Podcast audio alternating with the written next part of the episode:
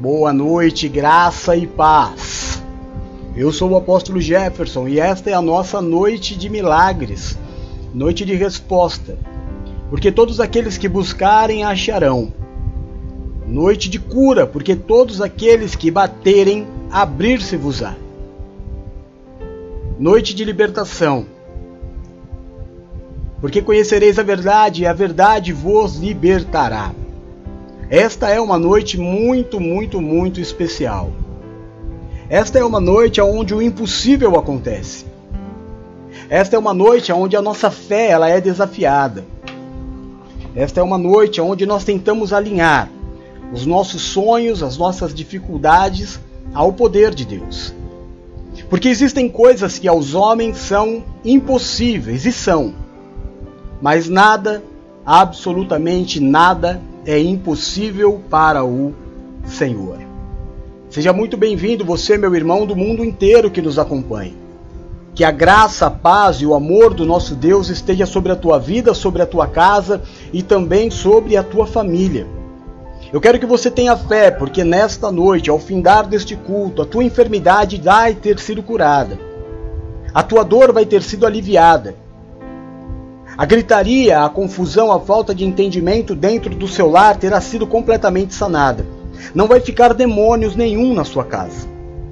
Toda feitiçaria, toda obra de macumbaria feita contra a tua vida, a tua casa e a tua família será desfeita pelo nome e o poder de Jesus Cristo.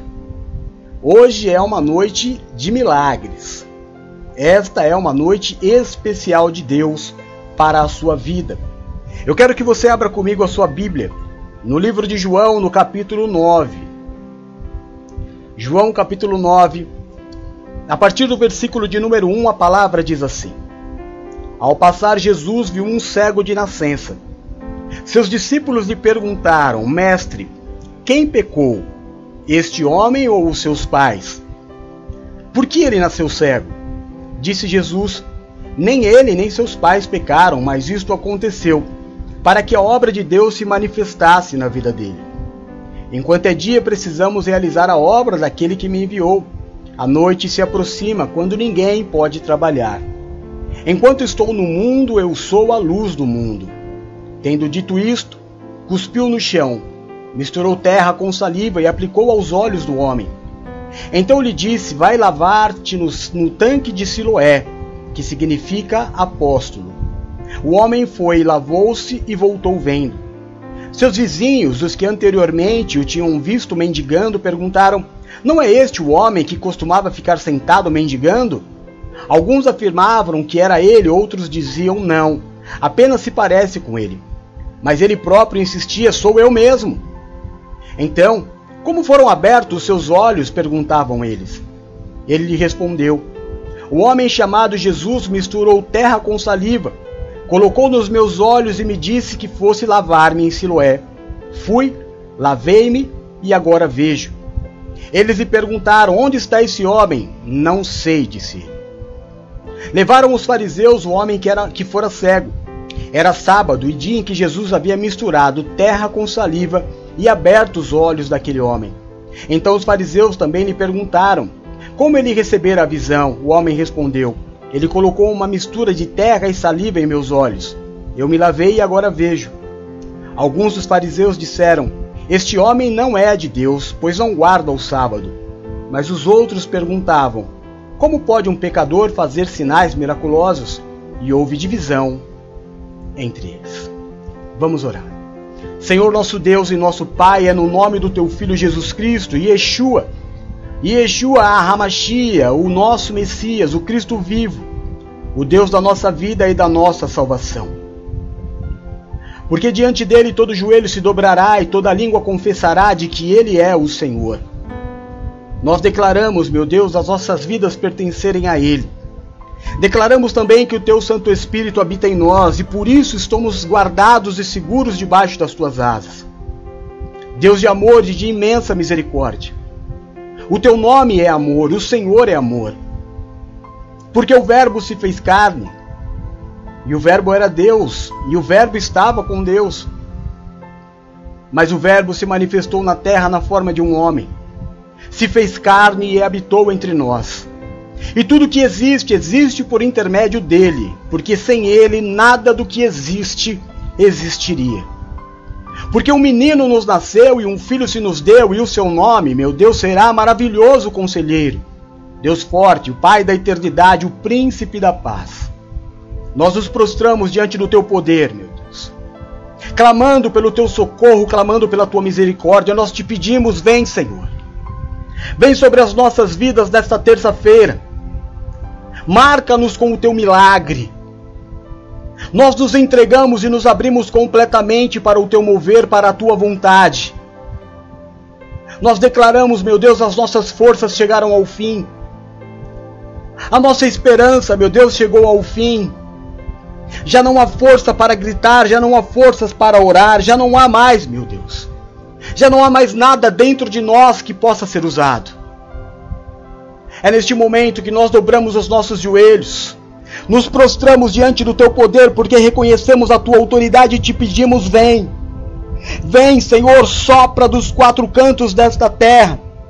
Vem como um vento impetuoso e invade cada lar, cada celular ligado, meu Deus, neste culto, cada computador, cada tablet, cada aparelho de televisão que recebe esta palavra nesta noite. Que a tua cura, o teu poder invada estas famílias, estas vidas, Senhor. Faz obra. Faz obra de milagres, eu te peço, que esta não seja mais uma noite, mas que esta seja a noite em que o teu nome seja adorado definitivamente. Move, Senhor. Porque aonde o Senhor está há milagre. Porque aonde o Senhor está há mudança de sorte. Porque aonde o Senhor está há mudança de vida. Nós te pedimos, Senhor, nos abrimos para o teu mover. Vem.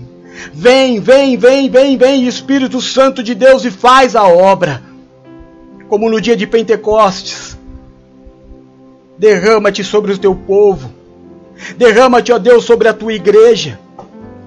Nós te pedimos, meu Deus. Só tu podes. Só o Senhor pode dar vista aos cegos. Só o Senhor pode curar, meu Deus, este câncer. Só o Senhor pode, meu Deus, fazer retroceder este tumor. Só o Senhor pode fazer essa diabetes sumir. Só o Senhor pode, meu Deus, desentupir estas veias. É só o Senhor quem pode tocar deste cérebro. É o Senhor, meu Deus. É o Senhor quem vai estabilizar essa pressão arterial. Aonde houver um enfermo clamando nesta noite, aonde houver uma dor, aonde houver uma raiz de enfermidade, toca nos teus filhos, meu Deus. Toca, meu Deus, este coração inchado. Libera estes pulmões para que o ar entre, meu Deus. Em nome de Jesus Cristo, Pai, nós clamamos. Em nome de Yeshua nós clamamos. Meu Deus, as situações às quais os homens já não podem fazer mais nada. Nós continuamos crendo em Ti. Porque o Senhor é o milagre. Porque o Senhor é o impossível. Invade os hospitais, Pai. Invade os hospitais agora, meu Deus. Desses teus filhos que oram pelos entes amados desesperados. Manifesta a tua cura, ó Senhor. Olha, meu Deus, por esta mãe que clama pelo filho. Olha pelo filho que clama, meu Deus, pelos pais que não se entendem. Por este filho que está agora de joelhos desesperado, clamando. Para que Deus restaure esta família para que Deus devolva o coração da mãe ao pai e do pai à mãe, para que haja união. Em nome da igreja, Senhor, no poder da igreja, repreende este espírito de separação e ouve a oração deste menino. Em nome de Jesus, tira a mulher estranha, tira o homem estranho. Todo espírito de adultério, de violência no lar, meu Deus. faz a tua obra. Entra com a tua paz. Entra com a tua paz neste problema familiar que parece insolúvel. Traz, meu Deus, o espírito da reconciliação e derrama sobre esta casa. Derrama sobre esta família que ora. Em nome de Jesus. Em nome de Jesus, olha por este pai de família, meu Deus, que não sabe o que vai colocar na mesa amanhã para alimentar os seus filhos.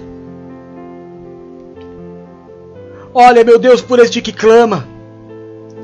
Olha por este chefe de família, Pai que desesperado chora orando a Ti, pedindo, meu Deus, envia do Teu suprimento.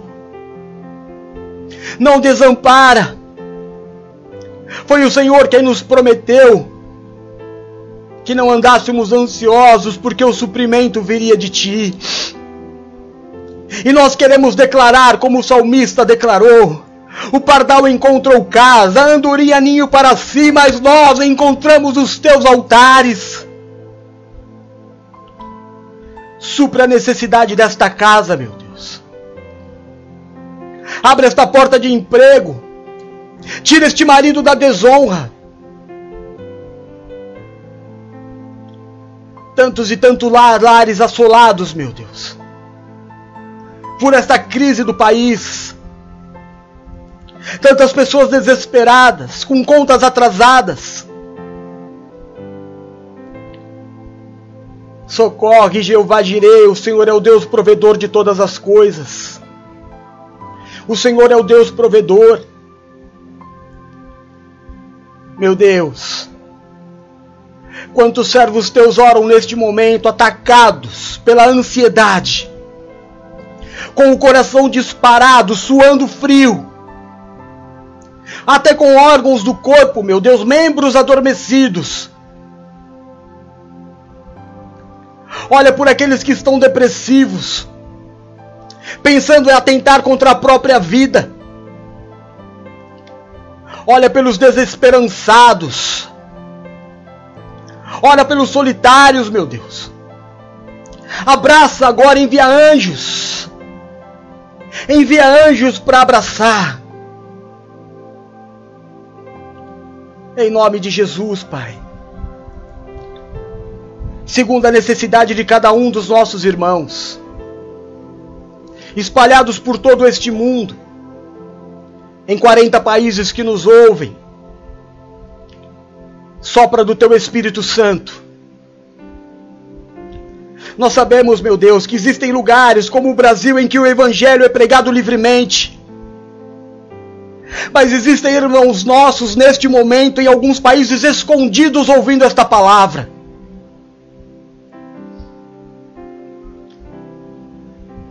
Olha pelos teus filhos. Supra a necessidade de cada um deles. E neste momento santo e poderoso da pregação do teu evangelho, usa a minha vida, meu Deus, como teu servo, como apóstolo, ministro da tua palavra que não saia da minha boca palavras humanas ou aquilo que eu queira dizer, mas que em todo o momento, em todo o momento, o teu Espírito Santo esteja sobre a minha vida. Que não saia da minha boca palavras humanas. Que o Senhor repreenda todo valente que se levantar contra esta palavra, lança ao abismo. E em todo momento seja dada a ti, Senhor, a honra a glória, o louvor, o domínio e toda a majestade. Yeshua, Yeshua, Yeshua. Amém e amém. Queridos irmãos em Cristo, Jesus estava passando por um local onde havia um homem cego de nascença nunca, jamais havia enxergado coisa alguma. E este homem estava colocado numa situação de miséria, porque ele não podia trabalhar, porque ele não tinha como ter o seu sustento. Então todos os dias ele era colocado num lugar e as pessoas já o conheciam. E já levavam diariamente, semanalmente, uma quantia para depositar ali onde ele estava, Hoje, se fosse um, um trabalhador de rua, teria ali um chapeuzinho, um paninho onde as pessoas colocariam as suas esmolas. Era assim que faziam com ele todos os dias. Ele sentia a presença das pessoas, agradecia, mas jamais havia visto o rosto de uma pessoa que o havia abençoado. ninguém nem sabia o nome daquele homem. Era o cego. Era o miserável. O pedinte. Era o mendigo. Ninguém se deu ao trabalho de perguntar qual era o nome dele. Mas aconteceu um dia de Jesus passar pelo caminho daquele homem. Os discípulos pararam e indagaram Jesus porque os discípulos enxergaram o mundo espiritual. Os discípulos encontraram naquele homem uma culpa da religião. Porque todos eles vinham da religião. E eles olharam para Jesus e eles disseram: Senhor, este homem, quem pecou? Quem pecou para que ele seja cego? Foi ele mesmo ou foram os seus pais? Jesus disse: nenhum dos dois.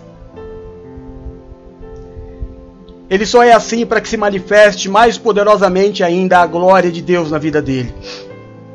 Sabe, meu irmão, eu estava hoje preparando esta palavra e eu estava meditando. Três personagens passaram por aquele homem: Jesus, os discípulos e o povo que morava ali. O povo olhava para aquilo que ele tinha: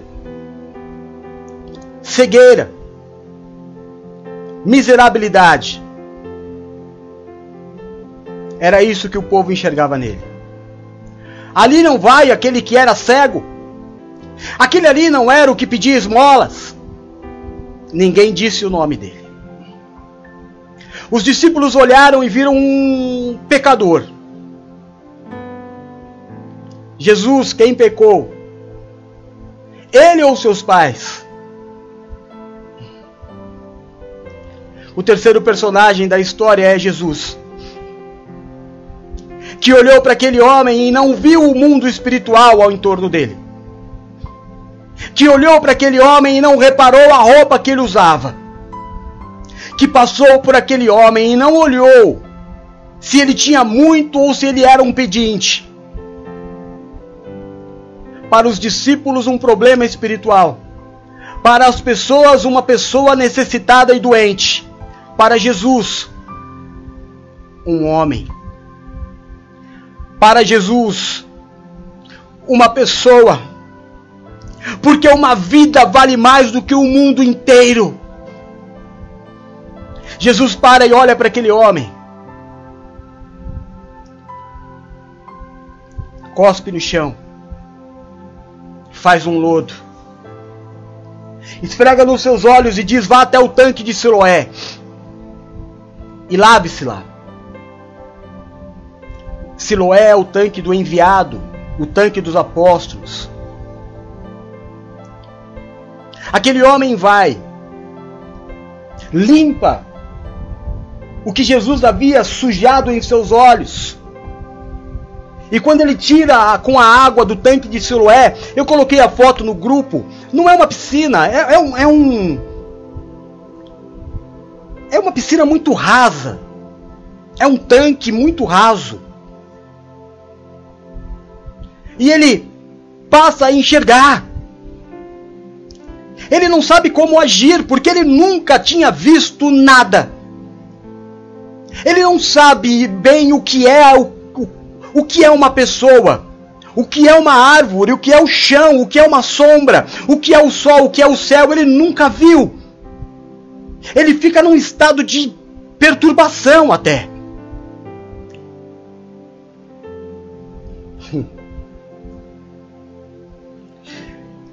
E quando ele se recompõe, as pessoas questionam a ele e falam: peraí, esse aqui não é o cego? Esse aqui não é o pedinte? E as pessoas falam: não, só parece com ele. Era cego, como é que está enxergando? E ele diz: Não, sou eu, sou eu, sou eu mesmo. Se você era cego e está enxergando, quem é que fez isso em você? Um homem chamado Jesus. Mas como isso aconteceu? Eu não vi. Eu só sei que ele sujou os meus olhos e disse depois para que eu fosse limpar. E agora eu enxergo. E eu estava meditando nesta palavra. E eu falei, meu Deus, aquele homem tinha um órgão que não funcionava, mas ele tinha. Jesus vai até ele, não por aquilo que ele aparentava ser ou fosse. Jesus vai até ele como um homem. Você se lembra da história de Jó? Satanás no céu. Aliás, a Bíblia, perdão. A Bíblia relata item por item cada um dos bens que Jó tinha. O escritor da Bíblia se dá o trabalho de dizer que Jó era o homem mais rico do Oriente, o homem mais respeitado. Mas quando Satanás vai até o céu, Deus não fala da riqueza, Deus não fala da importância. Deus diz a Satanás: Você viu o meu servo, Jó? Satanás diz a, Jesus, a Deus, ao Senhor, Claro, com tudo que ele tem, qualquer um te adoraria. O Senhor diz: Não, não o meu servo Jó. Você quer ver, Satanás? Então vai lá, tira tudo, tudo que te pertence, pode tirar. Toda a riqueza da terra que é tua, pode tirar. Só não toca no que é meu, porque a vida dele me pertence. Não toque na vida dele. Mas tire tudo o que você tem da vida de Jó. Satanás então desce e começa uma obra de destruição na vida de Jó. Acaba com os seus bens, acaba com a sua família, acaba com a sua saúde. É uma obra caprichada do inferno, sabe, irmão? É uma obra muito, muito caprichada do inferno. Uma destruição atrás da outra, uma destruição atrás da outra. Satanás mostra todo o seu poder de destruição na vida de um homem. Mas Jó era um homem diferente. Deus disse para Satanás: Não o meu servo Jó. Há um momento maravilhoso da Bíblia. Existem muitos momentos na Bíblia, irmão, em que Satanás é extremamente humilhado principalmente no Novo Testamento com Jesus, mas nesta passagem, eu acredito que do Antigo Testamento é o momento de maior humilhação do inferno. Porque depois de toda a obra, de todo o trabalho que o diabo teve de destruir tudo o que Jó tinha, ele espera Jó declarar o seu poder. Como talvez eu e você fizéssemos. Como talvez eu e você falar, ai meu Deus, tudo isso está acontecendo por causa do pecado. Ai meu Deus, essa luta é uma obra de feitiçaria. Ai meu Deus, essa luta é o levante do inferno contra a minha vida. Talvez você dissesse qualquer coisa, mas Jó não. Não.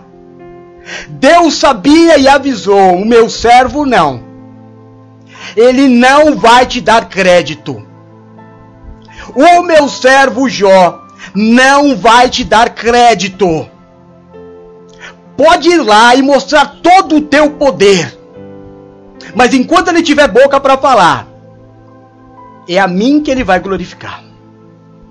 Satanás, vamos ver. O diabo vem e faz essa obra tremenda de destruição. E quando acabou tudo, a mulher de Jó manda ele amaldiçoar o Deus e morrer. Os seus amigos mais íntimos questionam ele em relação ao pecado. E sabe o que ele diz? Satanás se posiciona e fala: agora ele vai declarar o meu poder. Agora ele vai se, se curvar diante de toda a destruição que eu causei. Jó. Jó olha para os seus amigos e ele diz: Eu estava com Deus quando ele me deu tudo e permanecerei agora. Que Deus me tirou tudo. Satanás uivou de raiva. Como assim, Deus? Fui eu!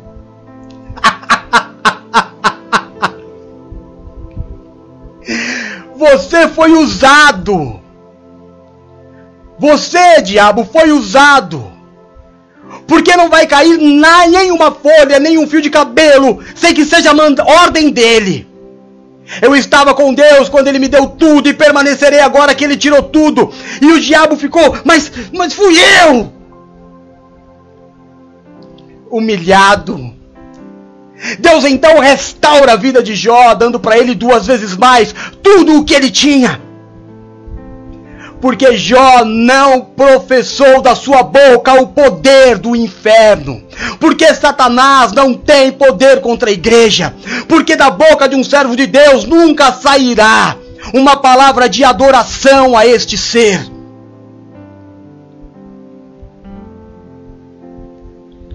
Senhor Jesus olhou para aquele homem e chamou ele de homem. Nem de cego, nem de pedinte, nem de pecador e nem quis saber. Ele simplesmente veio trazer a solução. Você tem um problema, eu sou a tua solução. Vai lavar-te no tanque de Siloé.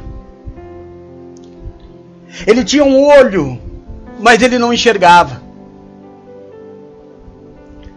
Sabe, irmão, há uma grande diferença quando você tem algo na tua vida que não está dando certo. Sabe, eu não sei se você consegue entender, irmão. Mas é, você, por exemplo, você não está feliz no casamento, mas você tem um casamento. Você não está feliz no teu emprego, mas você tem um emprego. Então você ora por restauração daquilo que você sabe que tem. Você sabe que tem. Você talvez não tenha filhos, mas você sabe que pode ter. Você tem todos os órgãos. Você potencialmente pode ser. Aquele homem, o olho dele não funcionava, mas se corrigisse os olhos, ele voltaria a enxergar. Só não havia cura naquela época. E então, quando eu tenho algo na minha vida que pode ser restaurado, a minha fé ela é mais poderosa. Senhor, restaura o meu casamento. Senhor, toca o coração do meu marido. Senhor, toca o coração da minha esposa. Senhor, coloca os meus filhos no teu caminho. Não permita que eles se percam. Meu Deus, me honra no meu trabalho. Senhor, faz um milagre na minha vida financeira. Eu tenho, eu tenho, só não está indo bem, mas eu tenho. Ele tinha olhos, mas não funcionavam, mas ele tinha. Ele punha a mão todos os dias pelo tato, ele tinha, ele, ele via a escuridão. Ele via a escuridão. E eu glorifiquei a Deus nesta palavra, e eu falei: Deus é poderoso. Porque há um ditado que diz: enquanto a vida há esperança. Se há algo na sua vida que não está indo bem, Deus pode fazer. Deus, nesta noite, através da tua fé, vai restaurar teu casamento. Vai fazer esse tumor eh, retrair. Vai fazer esse câncer sumir. Vai voltar esse coração ao tamanho normal. Vai fazer com que a sua pressão arterial seja regularizada. Vai tocar na tua mente. Seja lá onde for a tua raiz de enfermidade, Deus nesta noite vai tocar em você por causa da tua fé. Vai tocar em você por causa da tua fé. Então, se eu disser para você aonde é a tua dor, e você pode dizer, estou com dor no peito, e eu te diga, põe a mão no peito agora. E ore sobre a tua dor.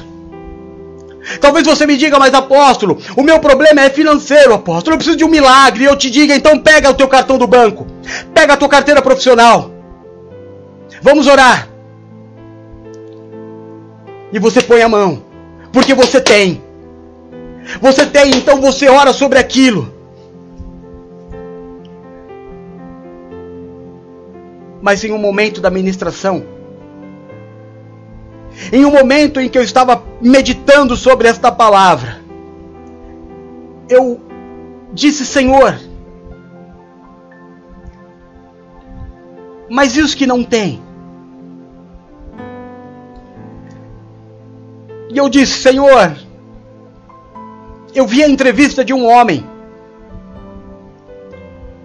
Ele não era só cego. Ele não tinha o olho. Aqui, irmão, aonde você tem o seu globo ocular, ele tinha duas bolas de acrílico que se colocava no lugar. Ele não tem olho, ele não tem. Eu, eu quero tentar fazer você entender a diferença. A entrevista dele é algo muito impactante. Porque ele estava dizendo assim, ele disse, uma pessoa que é cega e tem os olhos, ela vive na escuridão. Porque num determinado momento da vida dele, ele era cego com olhos, mas ele teve que tirar por causa de um tumor. Agora ele não tem mais o globo ocular, ele não tem mais. Ele disse: Isso não é ser cego. O cego vê o escuro. Como se você fechasse os teus olhos e ficasse em lugares totalmente escuro. Você ia ver o escuro, mas ele, ele disse: vocês precisam entender que o escuro não é o nada. Eu não vejo nada. E eu tentava entrar no que ele estava dizendo, mas era muito difícil. E teve um momento que ele disse assim: é difícil para você entender. Então entende o que eu estou te dizendo. Coloque o teu cotovelo à frente e tente enxergar alguma coisa com o seu cotovelo. Através do seu cotovelo você vê luz.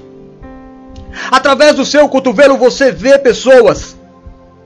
Através do seu cotovelo você vê claridade, vultos, alguma coisa. O que você vê com o seu cotovelo? Nada. Nada. Se você esticar a tua mão, o que você vê através da sua mão?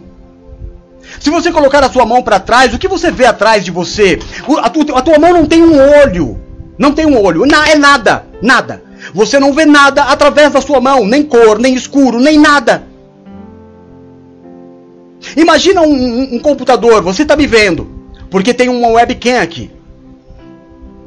Mas se essa webcam der problema, a tela vai ficar assim, ó. Quer ver? Eu vou mostrar para você.